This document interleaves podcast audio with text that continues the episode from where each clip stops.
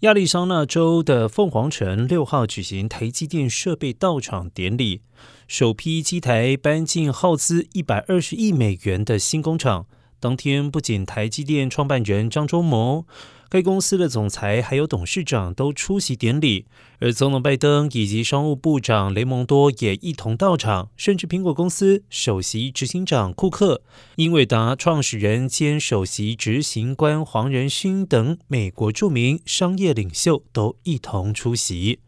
根据媒体粗估，台积电还邀请供应商以及官员出席，预估与会人数高达九百人，场面相当浩大。